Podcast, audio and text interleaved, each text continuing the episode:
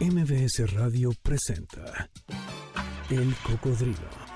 Experiencias históricas, callejeras, urbanas y sonoras por la ciudad con Sergio Almazán. Súbete en El Cocodrilo. Aquí arrancamos. Y así con el corazón eclipsado. Vaya frustración, no vi nada. Y bueno, lo mejor no me quedé ciego, ¿verdad? Eh, o eso espero. A lo mejor todo, es que veo que todo el mundo sube fotos, por supuesto super fake, que no son de este eclipse que hemos vivido. Bueno, en este sábado eclipsado, pues así los estamos recibiendo. Por lo menos, ¿no? Eclipse total al corazón, por lo menos que eso nos quede. Y bueno, eh, ah, no, iba a decir que iba a ir con dedicatoria para el enamorado, pero no, ¿verdad? Si está en plena, eh, este, pleniludio, ¿verdad? Entonces, pues no, ahorita no le podemos eclipsar el corazón a nuestro estrenado productor.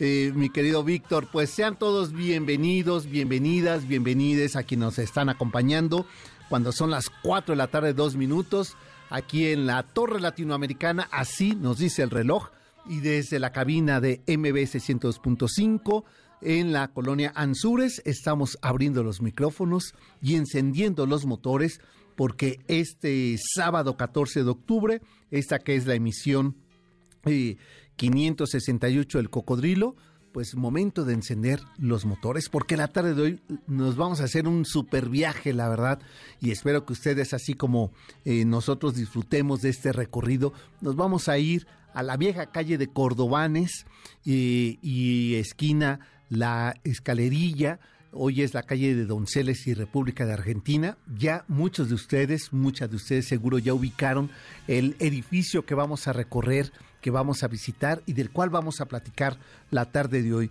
Pero por lo pronto, mi querido Víctor, súbele un poco más el volumen a este eclipse total del corazón. Después de ese portazo tremendo que le dio Víctor a la puerta de nuestro cocodrilo viajero, pues vamos así, suavecito y pianito, recorriendo eh, las calles de Donceles en esta tarde. Y como les decía al inicio del programa, vamos a recorrer un portentoso, la verdad, eh, envidiable edificio que se encuentra ahí en las calles de Donceles, casi esquina República de Argentina. Está marcado desde el número 100 hasta el número 104. En el número 102 de la antigua calle de Cordobanes se encuentra ese conjunto arquitectónico de enorme factura artística. Eh, estamos hablando del templo de Nuestra Señora de la Enseñanza o Nuestra Señora del Pilar, de un excelente ejemplo del arte barroco florido en América, obra atribuida en esa segunda etapa que es la que se conserva hasta nuestros días por el magnífico arquitecto Antonio Guerrero y Torres, este arquitecto que ustedes reconocen, que ustedes eh, ubican su obra arquitectónica decimonónica, porque fue el hombre que realizó la capilla del Pocito en la Basílica de Guadalupe, el Palacio de Iturbide, el de Valparaíso, el actual Museo de la Ciudad de México. Eh, son obras de este enorme y genuino arquitecto que hizo la transición del barroco al neoclásico. Él comienza a despedir a ese barroco con, eh, y una de sus obras máximas es sin lugar a dudas esta iglesia de Nuestra Señora de la Enseñanza. Este templo está custodiado por dos edificaciones más. El marcado con el número 100 fue modificado en 1901 para ser convertido en el Palacio de Justicia en tiempos del Porfiriato y más tarde oficinas de la Secretaría de Educación Pública, como es la función hasta nuestros días. Y el edificio de la esquina de República de Argentina, el marcado con el número 104, eh, encuentra una de las eh, obras eh, más importantes y es uno de los lugares simbólicos de la educación y de la vida religiosa conventual de la Nueva España. Su fundadora fue María Ignacia de Aslor, quien conformó en México la Orden de la Compañía de María de Nuestra Señora, dedicada a la formación educativa de mujeres.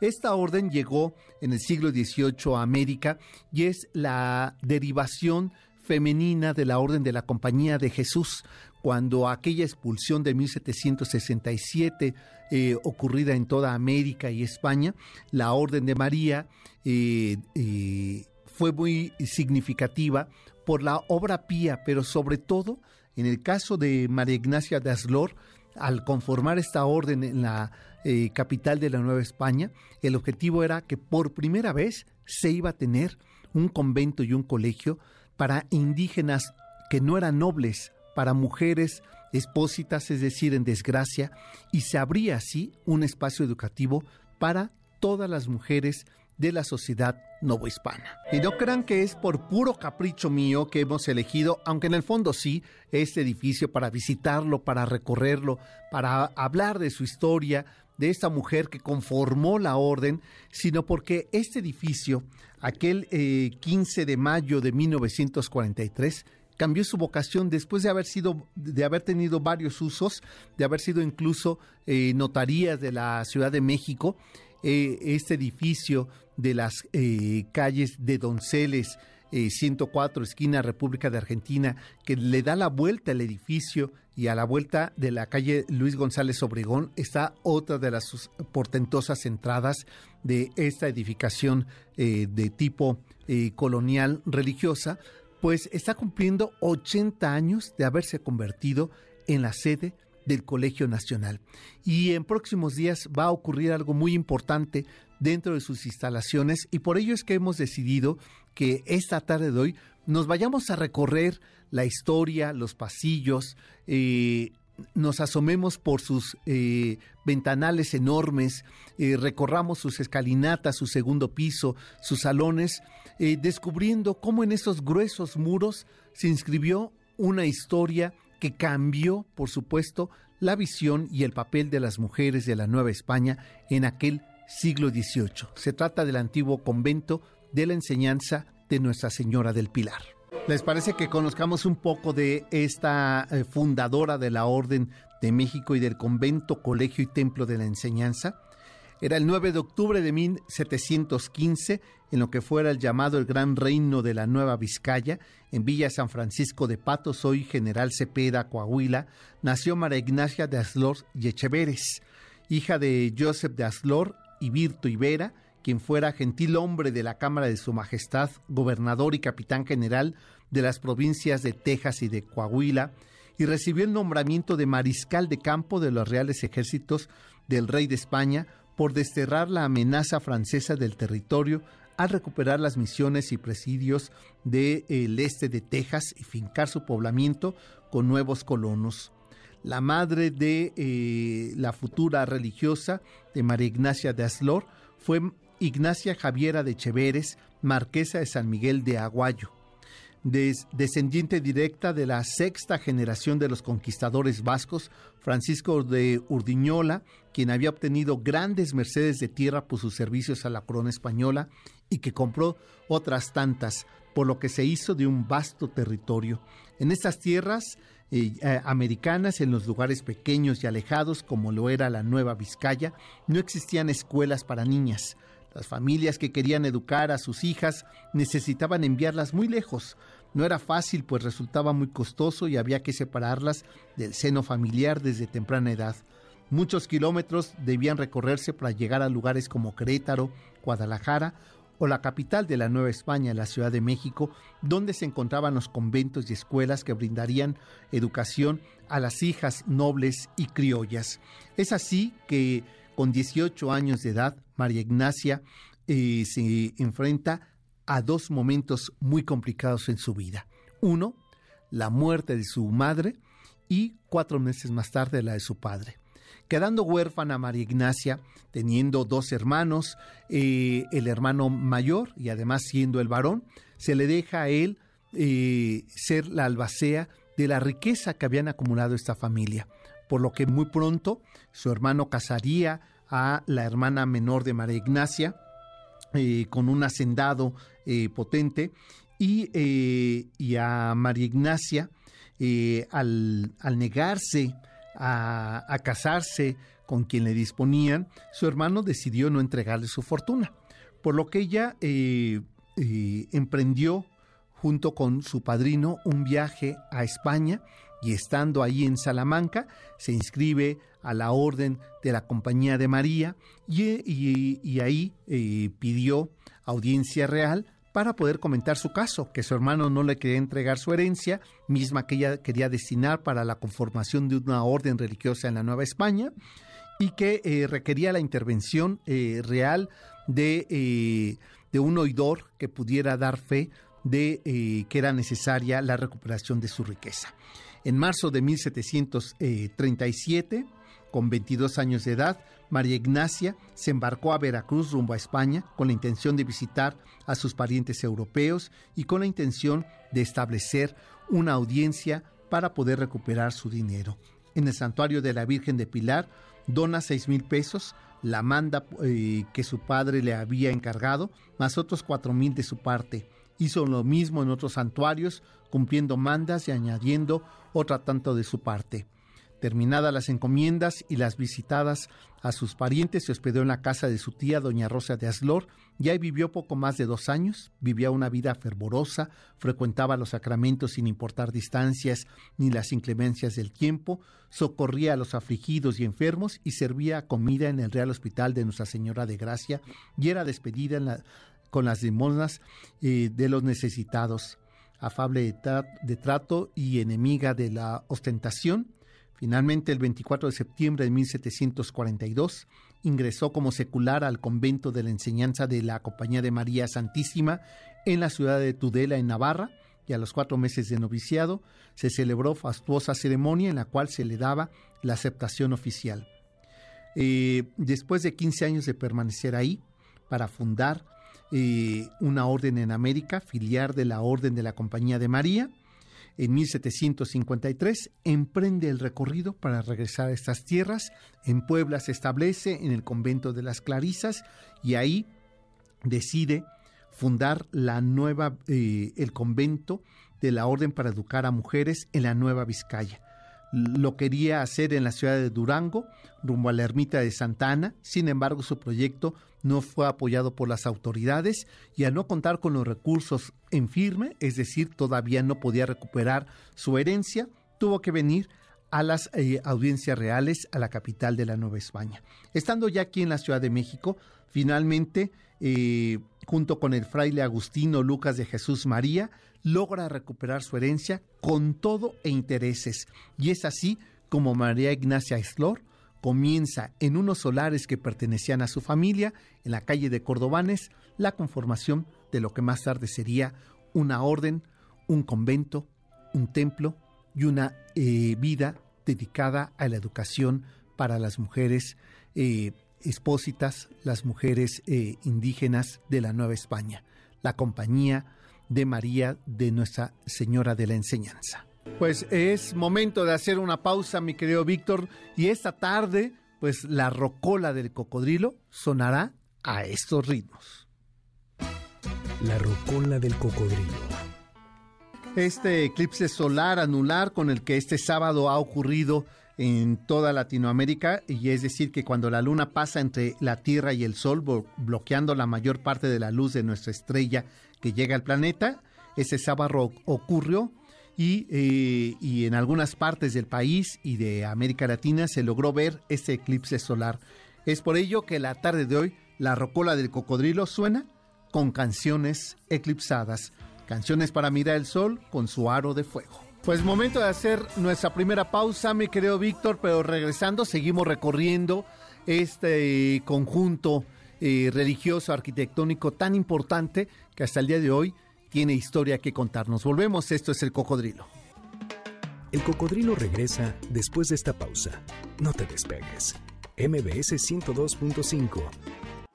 Ya estamos de regreso. Sigamos recorriendo la ciudad en el cocodrilo con Sergio Almazán, aquí en MBS 102.5. En este sábado histórico, memorioso, porque hay que recordar que desde el 91 no nos ocurría un fenómeno natural como el que ahora eh, ha ocurrido. Pues este eclipse solar anular eh, es el que eh, hemos vivido esta, esta mañana. No sé ustedes, a ver, cuéntenme en el Twitter que es ese Almazán 71 o el Cocodrilo MBS, así también en Instagram. Cuéntenme cómo lo vivieron, ustedes lo vieron. Yo estaba en el centro de la Ciudad de México y de repente nada más como que se nubló, pero ni se oscureció el cielo. Pues, y no, no, vi nada. Pero bueno, si ustedes lograron verlo, porque yo estoy viendo bastantes fotografías que dudo, dudo de verdad la autenticidad de que esas fotografías que están subiendo ustedes en las redes sociales, pues sean efectivamente porque les tocó eh, ver, pero bueno, en una de esas, porque yo voy a dudar, ¿verdad? En una de ellas ustedes sí lo lograron ver, en la zona donde ustedes viven se logró apreciar. Bueno, pues ojalá que nos lo puedan compartir y por ello es que la tarde de hoy, aquí en la Rocola de Cocodrilo, hemos hecho eh, un recuento de canciones que tiene que ver con eclipses y ahora es, es el turno de Joao Gilbert con ese tema Eclipse en esta tarde así de fenómenos naturales.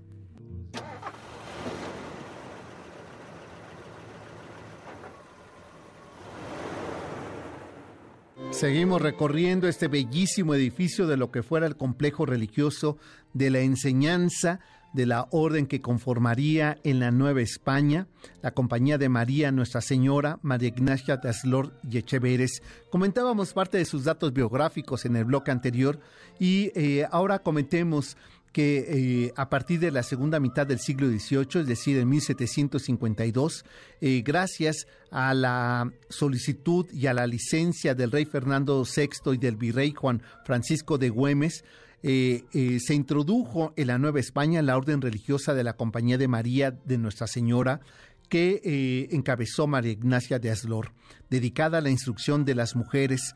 Poco después, con aprobación del Arzobispado de México, Manuel José Rubio y Salinas dispuso la construcción de un convento, de una iglesia y de una escuela para niñas según las reglas prescritas por la fundadora para los edificios en Europa y cuya principal característica consistía en integrar los tres recintos en un solo complejo arquitectónico.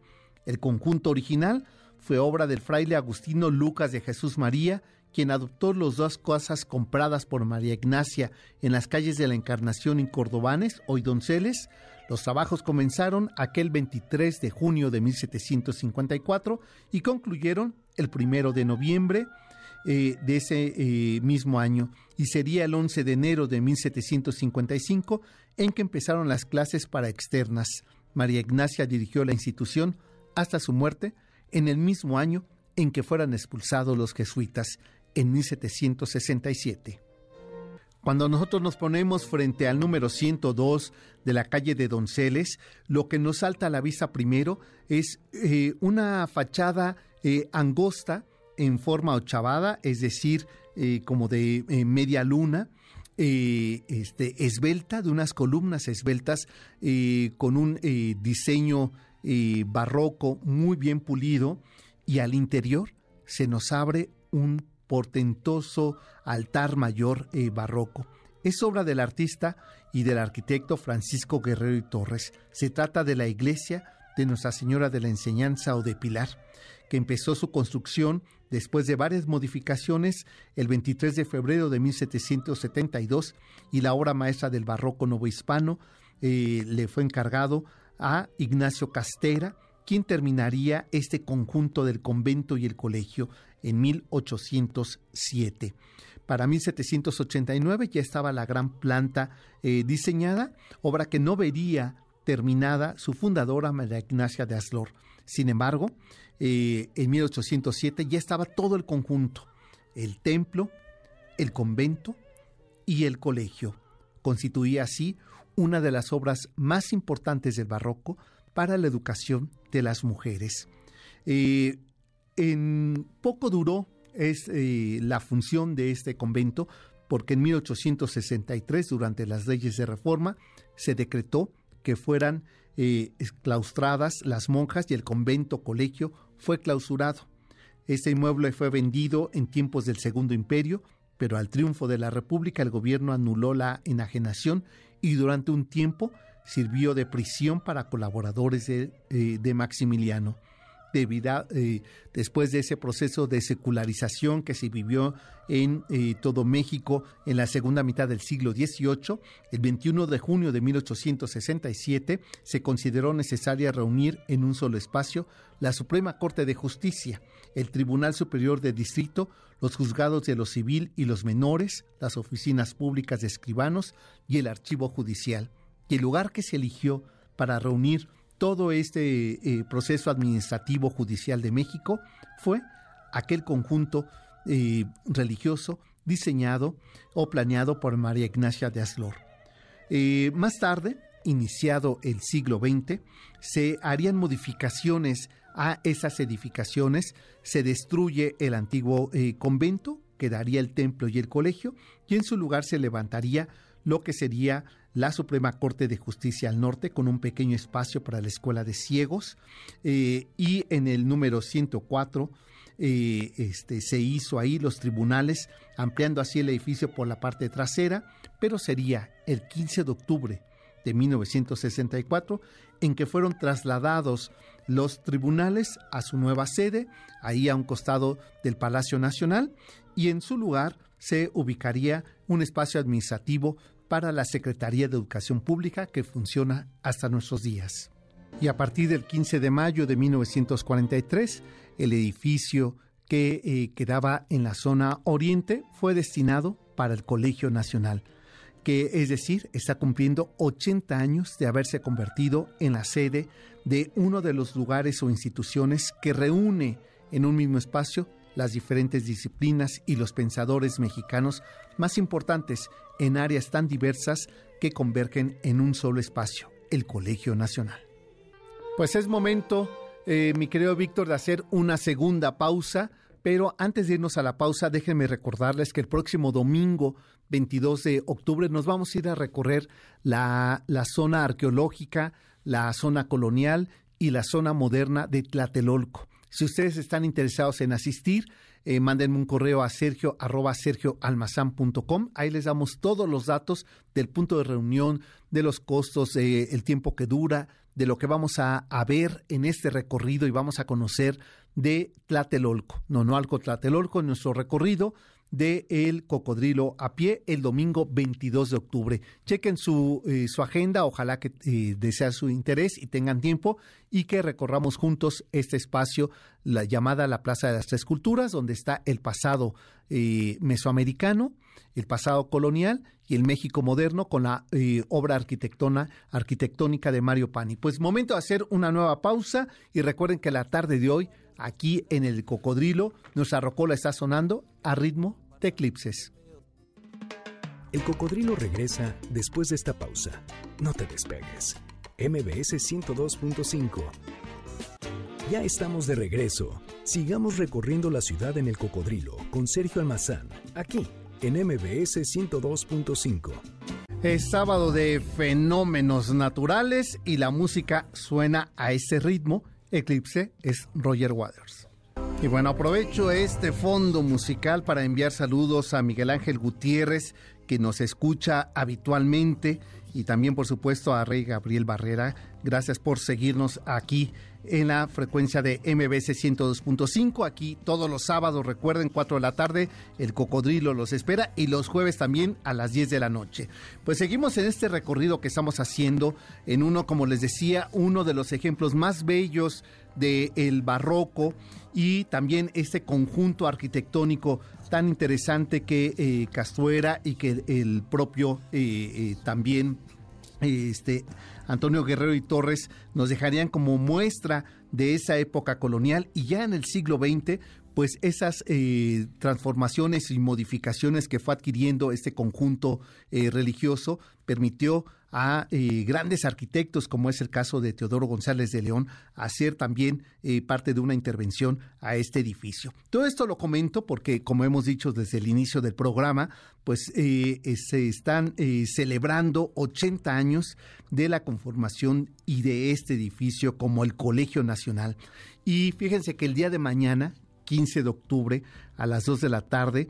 Eh, el arquitecto Felipe Leal, que por cierto es miembro del Colegio Nacional, va a inaugurar la exposición de la enseñanza al colegio historia del edificio del Colegio Nacional y tengo la, eh, eh, enorme oportunidad, el privilegio de poder compartir con él a través de vía telefónica parte de lo que será esta exposición de lo que podemos eh, descubrir si vamos a y recorremos esta muestra con lo que están también eh, en el marco de los festejos de los 80 años del Colegio Nacional.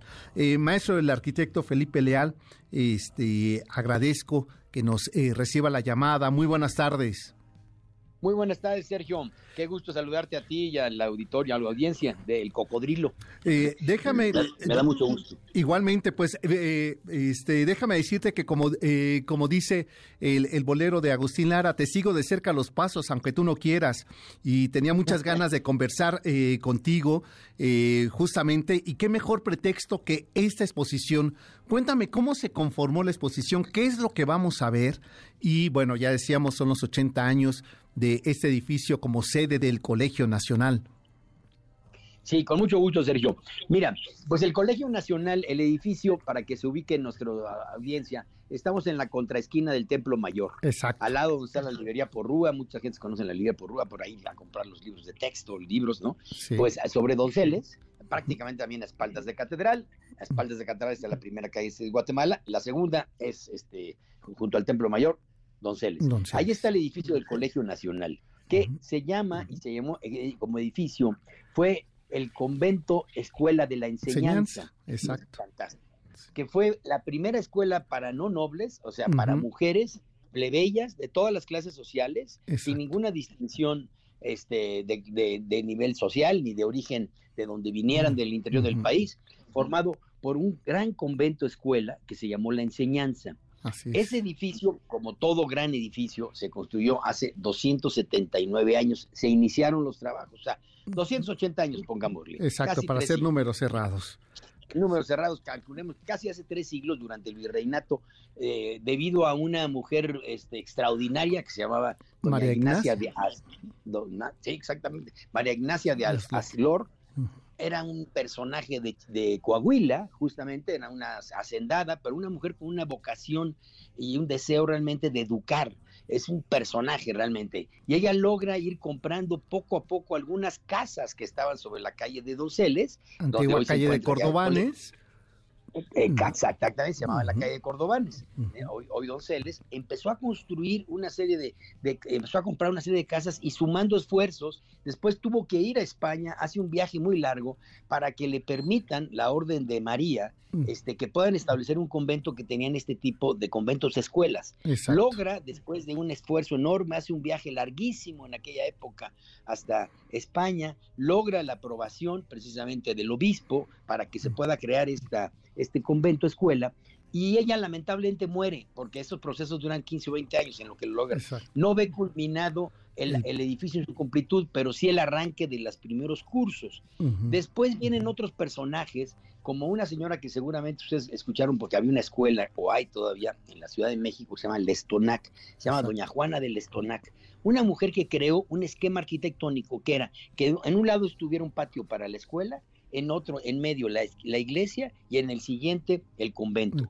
Que ese es el caso que, nos, que, hoy nos ocupa, que es el, todo el, convento escuela de la enseñanza, pues era este conjunto que todavía lo podemos observar con la magnífica iglesia del Pilar al centro que tú ya comentabas, que está sobre Donceles, a todo mundo que esté por el centro lo invito a que conozca ese templo, es un gran templo barroco, tiene un retablo fantástico. Fantástico, una escala maravillosa y además es barroco porque la puerta un poco como que se, se hace una especie de, de, óvalo para te abraza, ¿no? Para entrar, no entras al paño de la calle, sino tienes una transición.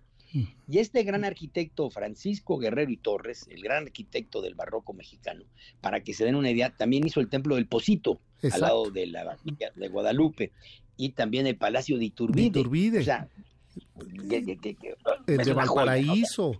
Eh, el Museo de, la Ciudad de México.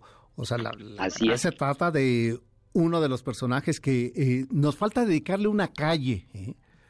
Sí, a Guerrero y Torres. Tienes toda la razón. Hemos sido injustos. Es el gran, gran arquitecto del barroco mexicano. Después muy acosado por Tolsá, porque los estilos vienen, llegó el neoclásico, y el neoclásico ya fue cuando lo aventó para afuera a Guerrero y Torres y lo dejó hacer el posito, pero ya fuera de un perímetro eh, de Abolín, por así decirlo, ¿no? Sí. Pero es, Guerrero y Torres, entonces, ya este, estas personas eh, logran, este, eh, bueno, cuando va doña, doña María Ignacia a España, no va sola, regresa con 12 monjas, y dentro de esas monjas son las que ya traen ese proyecto de hacer la escuela. Y arrancan la escuela para todas las clases sociales. Eso es fantástico. Sí, sí. Este, y, y, para todas las entidades del país, y aunque sean extranjeras o españolas o mexicanas, donde la Y es y se convierte en el convento, el, el convento escuela de la enseñanza, así se llama. Ahora, ese edificio como tal, pues ellas lo, ellas lo vivieron y se utilizó como convento entre todas las 78 años más o menos. Y al cabo de 78 años, pues este, vino, la, vino la reforma, las leyes de reforma, Juárez evidentemente expropia el convento, es uno de los bienes expropiados, se cierra la escuela en ese momento y se convierte en cárcel el edificio. Se convierte en cárcel, ahí, ahí este, y, y después se convierte en, además de cárcel, en esa cárcel después el propio Porfirio Díaz, no como presidente, sino como general Porfirio Díaz, que trabajaba bajo las órdenes de Benito Juárez, encarcelan a todos los que simpatizaron con, el imperio. Exacto, con Maximiliano, ¿no? Exactamente, a todos los simpatizantes de Maximiliano fueron allí, eh, este, entre ellos algunos sacerdotes y todo, y, nobles están encarcelados ahí. Entonces se convierte en cárcel, y después de cárcel, eh, ya este, Porfirio Díaz decide, bueno, ¿por qué no hacemos ahí la Suprema Corte de Justicia de la Nación? Porque es un gran edificio. Y si ustedes lo ven de frente, como la fachada que estamos promoviendo, el, cartel de la que promueve la conferencia de mañana lo tiene, pues uno ve que está la iglesia al centro, a la derecha está lo que hoy es el Colegio Nacional, a la izquierda está eh, un edificio de la Secretaría de Educación Pública, pero forma parte del conjunto, digamos, se dividió a la mitad. Que tiene dos cartelas, ¿no? Con las fechas de, de, fundación y después de convertido el edificio, ¿no? Exactamente, ya cuando cuando este, deciden hacerlo Suprema Corte de Justicia de la Nación, es ya en el porfirismo, en los primeros 1904, los primeras décadas del siglo XX, pero se les acaba el dinero por fortuna, porque iban a tirar la iglesia. Todo, ¿verdad? La entrada, la entrada de, la entrada de la Suprema Corte iba a ser un arco que iba a hacer la entrada, el vestíbulo, para que a mano izquierda estuvieran, que fuera un edificio, un, palacio, iba a ser el Palacio de Justicia. Por fortuna se les acabó el dinero, se eliminaron las complicaciones al porfirismo y, y nada más remodelaron del lado izquierdo el, ala izquierda de estilo neoclásico. Por cierto, ustedes lo pueden observar, es muy claro. A mí no me gusta, pero en lo absoluto, ¿no? Es, hicieron un pastel de un edificio que, era, excelente. Que además está muy forzado para esa esquina, ¿no? O sea, se, eh, nota esa mano eh, porfirista puesta ahí encima. Oye, eh, Felipe, diría mi abuela, eh, ¿Dejaste eh, este, el puchero en la lumbre? O sea, eh, te puedo todavía robar unos minutos porque quiero, necesito hacer una pausa pero quiere regresar no, claro. contigo. Ah, bueno, entonces. Ya te entendí, claro, aquí se queda el puchero. Ahí, se queda. O sea, no, no, no se va a, caer ni se va a quemar, ¿verdad? Entonces, vamos, déjame hacer la pausa y, este, y regresamos para seguir hablando con el arquitecto, el gran maestro Felipe Leal, porque también por ahí tengo una curiosidad, aparte de que me cuentes el, eh, de lo de mañana, te quiero preguntar de un proyecto bien interesante que llevaste a cabo de los muchos que has hecho, este, pero está en la, en la zona de Tacubaya eh, ya eh, referirás a qué edificio me estoy remitiendo, pero eso te lo pregunto un poquito más adelante. Déjame hacer la pausa. Está con nosotros, estamos platicando con Felipe Leal, arquitecto, un enorme y gran arquitecto que le debemos muchas cosas a Felipe Leal, como entre ellas que hoy circulemos en el centro histórico de la ciudad por la eh, calle más, más famosa, más fotografiada de, esta ciudad, de este centro histórico, que es la calle de Madero, gracias al proyecto de Leal, es que la tengamos eh, peatonal. Entonces, nada más para que vencemos cómo se trata de un hombre que quiere y que ha trabajado por esta ciudad. Volvemos, esto es el cocodrilo. El cocodrilo regresa después de esta pausa. No te despegues. MBS 102.5 ya estamos de regreso. Sigamos recorriendo la ciudad en el cocodrilo con Sergio Almazán, aquí en MBS 102.5. Miren, para que eh, vean, me está mandando información Daniel Aguilar a través del, Twitter S Almazán 71. Me manda nueve fotografías que ha tomado del eclipse eh, este, y dice que está hecho con una lente Sony 7RV lente 600 eh, este, milímetros con eh, teleapuntador de 2X y, eh, y esto está tomado desde Campeche. O sea, ahí sí le creo que él sí lo haya visto. Bueno, pues ahí está, Canciones de Eclipse en este sábado de Fenómeno Natural y doy prisa porque está aquí con nosotros vía telefónica el arquitecto, el maestro Felipe Leal, con quien estamos platicando, nos ha hecho un recuento de esto que nosotros al inicio del programa estuvimos haciendo un recorrido por este eh, complejo arquitectónico, eh, artístico de principio, eh, este, con una vocación religiosa y ahora convertido uno de estos tres edificios. El templo sigue ahí y como bien decía el maestro Leal, para fortuna no fue eh, destruido y, hay, y es uno de verdad uno de los ejemplos más bellos. Uno ve la fachada eh, eh, angosta, pequeña, pero se abre, nos abre a un mundo del, de, la arquitectura barroca novohispana interesantísimo en su interior. Y bueno, pues el edificio que se encuentra marcado con el 104 corresponde ahí en esa esquina que hace con República de Argentina y Donceles, el edificio que alberga el Colegio Nacional, donde mañana va a haber una muy importante actividad de la cual tenemos eh, sería muy interesante que estuviéramos ahí porque seremos testigos de eh, visualmente cómo se ha hecho este recorrido y la enorme presencia casi de 300 años de este eh, edificio. Maestro Leal, seguimos allá en la línea, ¿verdad? Claro, aquí estamos con mucho gusto. Pues bueno, pues sobre todo invitarlos y compartirles este, lo que contiene esta exposición, la importancia de ese edificio.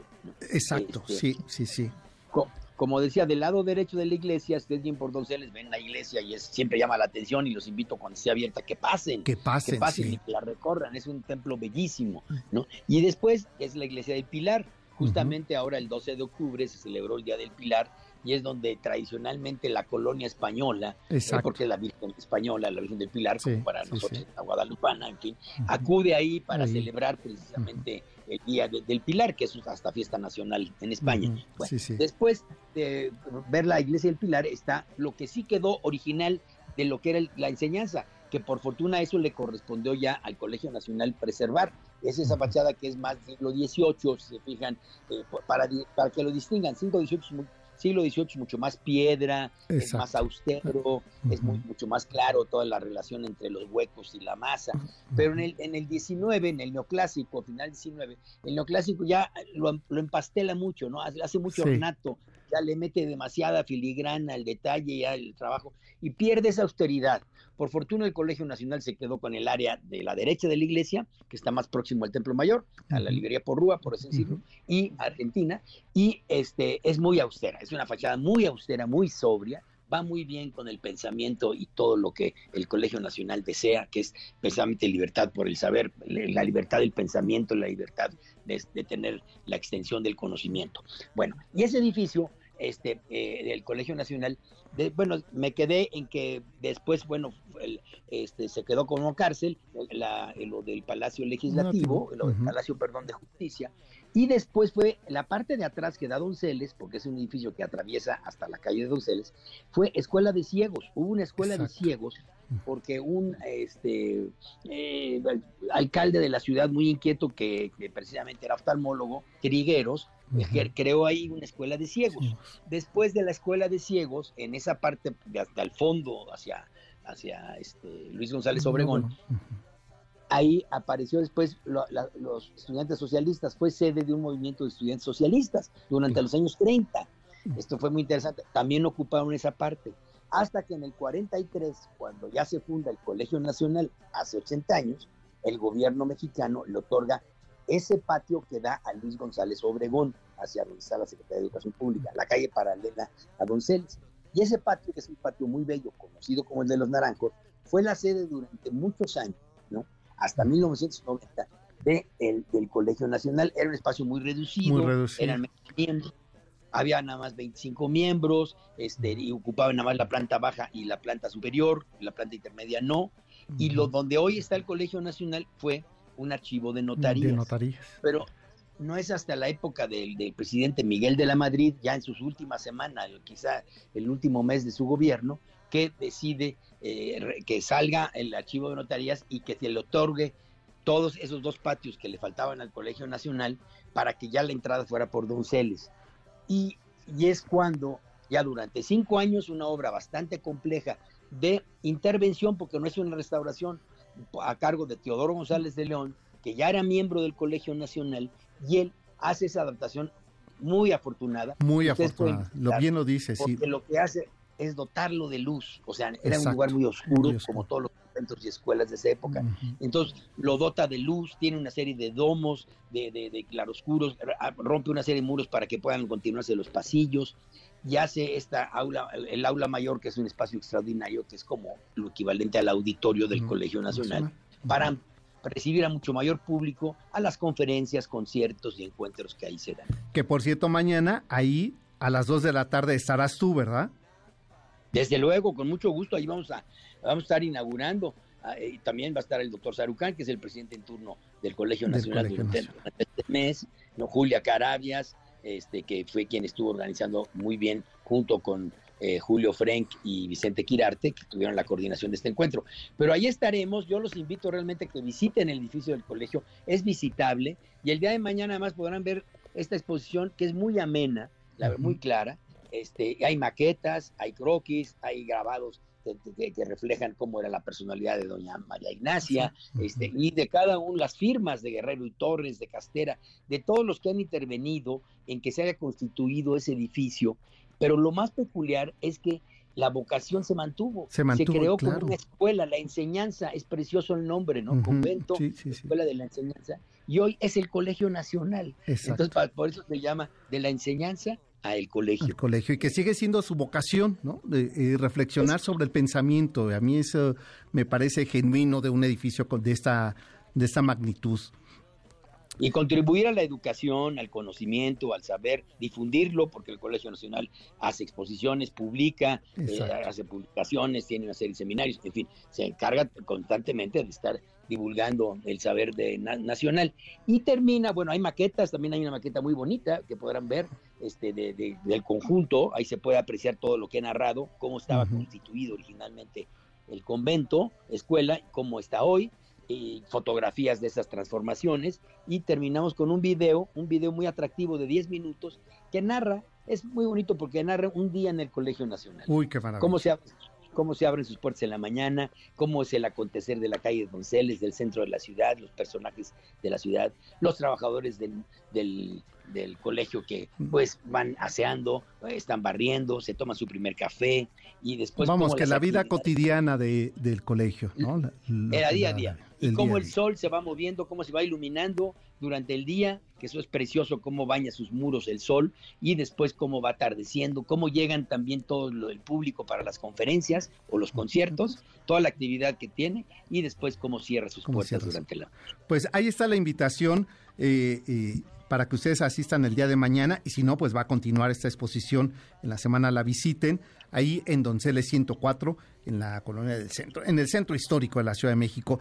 Y maestro Leal Felipe Leal, te quiero invitar a que vengas aquí en cabina, que platiquemos aquí este, sobre la Ciudad de México que lo hagamos pronto, sobre texto de estos 80 años del Colegio Nacional, pero contigo en realidad es que eh, eh, eres la memoria eh, viva del centro histórico y, quisiera aprovechar esa oportunidad para poder conversar contigo aquí. Así que te quiero comprometer para que pronto estés aquí en cabina y podamos conversar sobre el, centro histórico.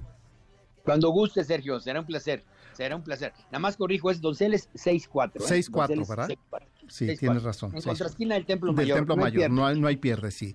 Pues nosotros... hay, un, hay, hay un pendón ahí que anuncia, Exacto. dice coleccional no, hay manera de perderse. Pues nosotros ya nos vamos. Agradezco al maestro Leal que nos haya tomado esta llamada y se quedan ahora con el doctor Zagal, que ya está aquí con todo ese equipo para llevarles una tarde más del banquete del doctor Zagal. Hasta entonces, pásenla bien, nos encontramos el jueves 10 de la noche en punto. MBS Radio presentó El Cocodrilo. Experiencias históricas, callejeras, urbanas y sonoras por la ciudad. Súbete en el cocodrilo. Nos escuchamos el próximo sábado aquí en MBS 102.5.